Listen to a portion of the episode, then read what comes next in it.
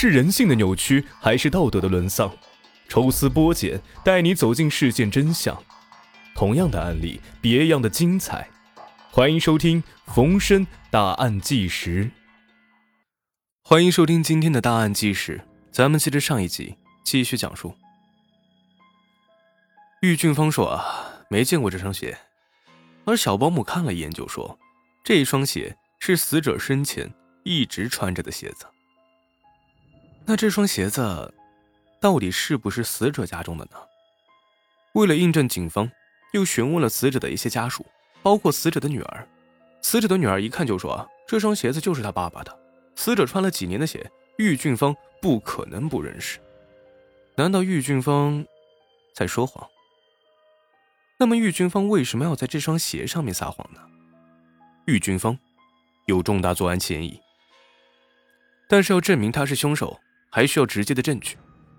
死者被害的那天下午，玉俊芳到底干了些什么？死者妻子玉俊芳开始被专案组秘密调查。警方第一次询问玉俊芳的时候，玉俊芳说自己下午一点钟左右离开他的家，到他的一个姑妈家去。按照玉俊芳的描述，警方开始一一核实。法医确定的被害人死亡时间是报案前一天下午两点至三点之间。那么这个时间，玉俊芳他在哪儿呢？玉俊芳说啊，他那天下午一点半到超市买了点牛奶、糖心馒头，然后去了姑妈家。警方找到超市老板，超市老板证实，虽然准确的时间说不清了，但那天下午玉俊芳确实来他的店里买过牛奶和其他食品。而玉俊芳，他的姑姑也证实，那天下午玉俊芳就在他家里面。看来玉俊芳说的都是事实。警方只找到把血脚印留在现场的鞋，虽然玉俊芳和女儿以及小保姆的说法有出入，但仅凭这个是无法确定玉俊芳就是凶手的。也是就在这个时候啊，法医又在死者的身体里面有了重大发现。法医从死者的心血中。检查出了有安眠药的成分，也就是说，孙有成在午休前服过安眠药。不过，法医给出的结论是，死者体内的安眠药含量是每毫升八点三纳克。一般经常失眠的人呢，都会是这样一个剂量。从这点来看，这似乎不像是凶手行凶时下药的剂量。死者到底是在他被害前被人下了药，还是他平时就有服用安眠药的习惯呢？玉俊芳说，死者平时有服用安眠药的习惯。为了印证这一个说法，民警按照惯例又询问了几个亲属，还有小保姆。据小保姆介绍啊，死者生前身体一直很好，从来就没有服用安眠药的习惯。玉俊芳的说法再次与其他人的说法不同。看情况，玉俊芳又一次说了谎。玉俊芳为什么又要撒谎？专案组对玉俊芳名下的所有账目财物进行了核查。没有发现他给前夫买过意外保险的记录，也排除了玉俊芳因骗保而作案的动机。如果真的是玉俊芳杀害了前夫，又能给玉俊芳带来什么好处呢？案发的第三天，在对玉俊芳使用的物品进行检查中，警方在玉俊芳的电动车上发现了被害人的血迹。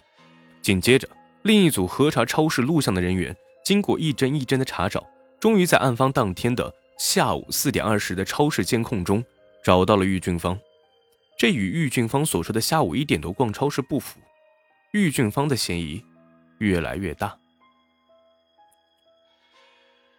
故意认不出自己前夫穿过的鞋，而且坚持说这个身体健康的死者是长期服用安眠药的，而且还隐瞒了死者婚姻变动的情况。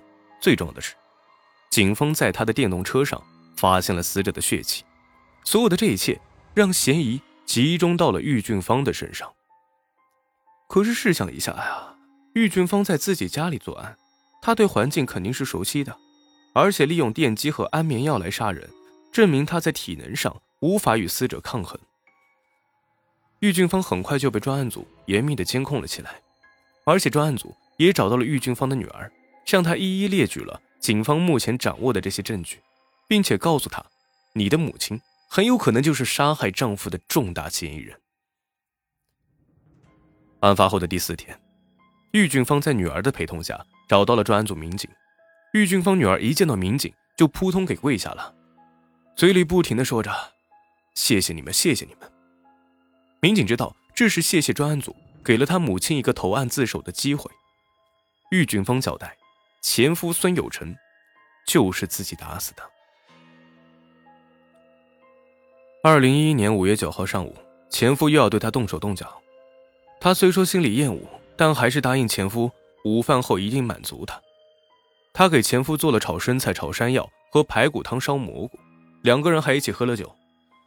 在前夫临去卧室之前，她先将四片安眠药放进了一杯柚子茶中，让前夫喝掉。等前夫睡着后，玉俊芳将丈夫自制的电棍通上电，希望用电击的方法一击毙命，却没想到这一击却将睡着的前夫给电醒了。前夫躲闪着翻下床，玉俊芳又拿起了一把铁榔头砸向前夫的头部。因为安眠药的药性还在，又被电击，无力招架的前夫被玉俊芳击倒在楼梯口。玉俊芳又对着前夫的头部一顿猛敲，直到前夫没了气息，玉俊芳才放下了手中的铁榔头。杀人之后，玉俊芳将自己的鞋在现场留下的痕迹擦掉，又穿上前夫的鞋子，在作案现场来回走动。并把和好的水泥灰浆洒在了现场楼梯和前夫的肩膀上，然后玉俊芳将前夫的鞋子从负楼扔下了院墙外面的芦苇荡，随后他骑着自己的电动车去海滩烧毁了所有的作案工具。玉俊芳完全交代了自己的作案过程，但是让民警不能释怀的是，作为两届市级劳模、三八红旗手，在外人眼里那么善良、那么为人宽厚的女强人，为什么在和丈夫离异之后？又痛下杀手呢？其实除了离婚这个秘密，在玉俊芳这里还有一个连她女儿都不知道的秘密，就是丈夫长期以来对她实施的家暴。玉俊芳的门牙都被丈夫给打掉了，但好面子的她，别人问她的时候，她只说是自己摔掉的。在看守所里，玉俊芳吐露了自己的心迹。玉俊芳说：“因为自己常常受到丈夫家暴。”两年里，她到很远的地方去看了六十多次的心理医生，每次都是背着亲戚朋友。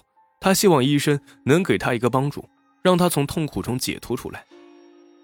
可是两年过去了，旧伤没有愈合，新伤又让玉俊芳更加痛苦。她始终无法从旧伤心痛中解脱出来。